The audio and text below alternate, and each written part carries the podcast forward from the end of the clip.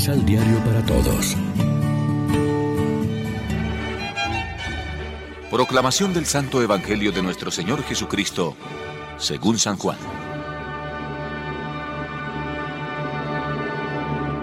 Muchos judíos que habían ido a ver a María creyeron en Jesús cuando vieron lo que hizo. Pero otros fueron donde los fariseos a contarles lo que Jesús había hecho. Entonces, los jefes de los sacerdotes y los fariseos reunieron el Consejo Supremo. Decían, ¿qué podemos hacer? Este hombre va multiplicando los milagros. Si lo dejamos que siga, todos se van a entusiasmar con él y luego intervendrán los romanos que terminarán con nuestro lugar santo y nuestras libertades. Uno de ellos, llamado Caifás, que ese año era sumo sacerdote, tomó la palabra. Ustedes no entienden ni piensan. Les conviene que muera un solo hombre por el pueblo y no que toda la nación perezca. Esto no lo dijo Caifás por iniciativa propia, sino que, como era sumo sacerdote, profetizó en ese momento. Era verdad que Jesús iba a morir por la nación, y no solamente por la nación, sino también para reunir en uno a los dispersos hijos de Dios. Y ese mismo día decidieron matarlo. Por eso Jesús ya no andaba públicamente entre los judíos.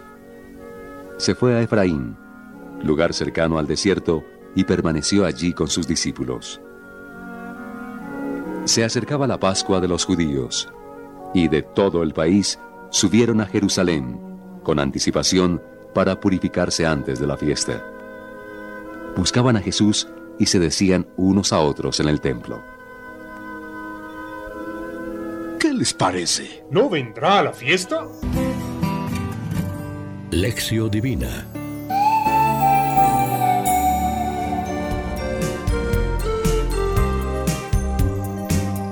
Amigos, ¿qué tal? Hoy es sábado 9 de abril y a esta hora, como siempre, nos alimentamos con el pan de la palabra. La actitud oportunista de Caifás que hace suya el Sanedrín está en la línea frecuente de querer manipular a Dios y la religión conforme a los propios intereses. Esto se realiza tanto a nivel institucional como individual. Es una constante histórica verificada en el caminar multisecular de la Iglesia, la tentación de confundir y mezclar los ámbitos religioso y político, supeditando el uno al otro alternativamente. Lo más fácil es un cristianismo triunfalista en tiempos de bonanza y acomodaticio en tiempos de adversidad. Pero la palabra de Jesús no se casa ni con una ni con otra actitud. Por eso hemos de revisar y ajustar continuamente, tanto en plan comunitario como personal, nuestra conducta e imagen cristianas. Estas se han de plasmar en una línea firme, aunque humilde, valiente pero servicial, incómoda quizá, pero alegre.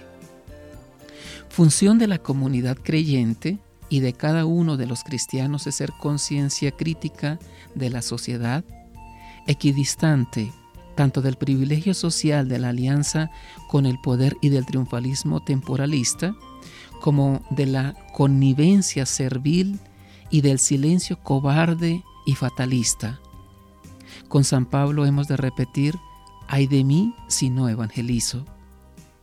A nivel individual, los gestos de apropiación de lo divino es una de las tendencias de una religiosidad confiada en los estadios primitivos y naturales.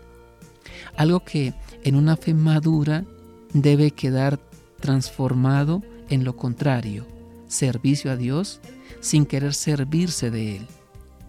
La religión natural se mueve de abajo hacia arriba. El hombre busca adueñarse de Dios y de la esfera de lo sagrado. La religión revelada, en cambio, tiene un movimiento de arriba hacia abajo. Dios toma la iniciativa, se inclina hacia el hombre con su gracia y lo llama. Y la respuesta del hombre se realiza en la obediencia de la fe y en el amor. Reflexionemos. ¿Estamos preparados para celebrar la Pascua del Señor? ¿Hemos entendido que ser cristianos tiene un precio? ¿Hemos renovado nuestra opción bautismal? ¿Hemos hecho realidad en nuestra vida el lema que habría estos 40 días, conviértanse y crean en el Evangelio? Oremos juntos.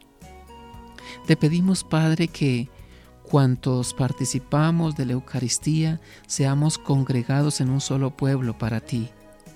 Haz de nosotros tu morada entre los hombres, para que todos conozcan que tú eres nuestro Dios. Amén. María, Reina de los Apóstoles, ruega por nosotros.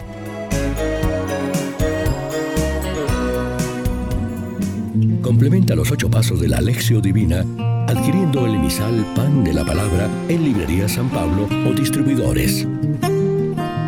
Más información www.sanpablo.co de la Palabra. Vive la reflexión.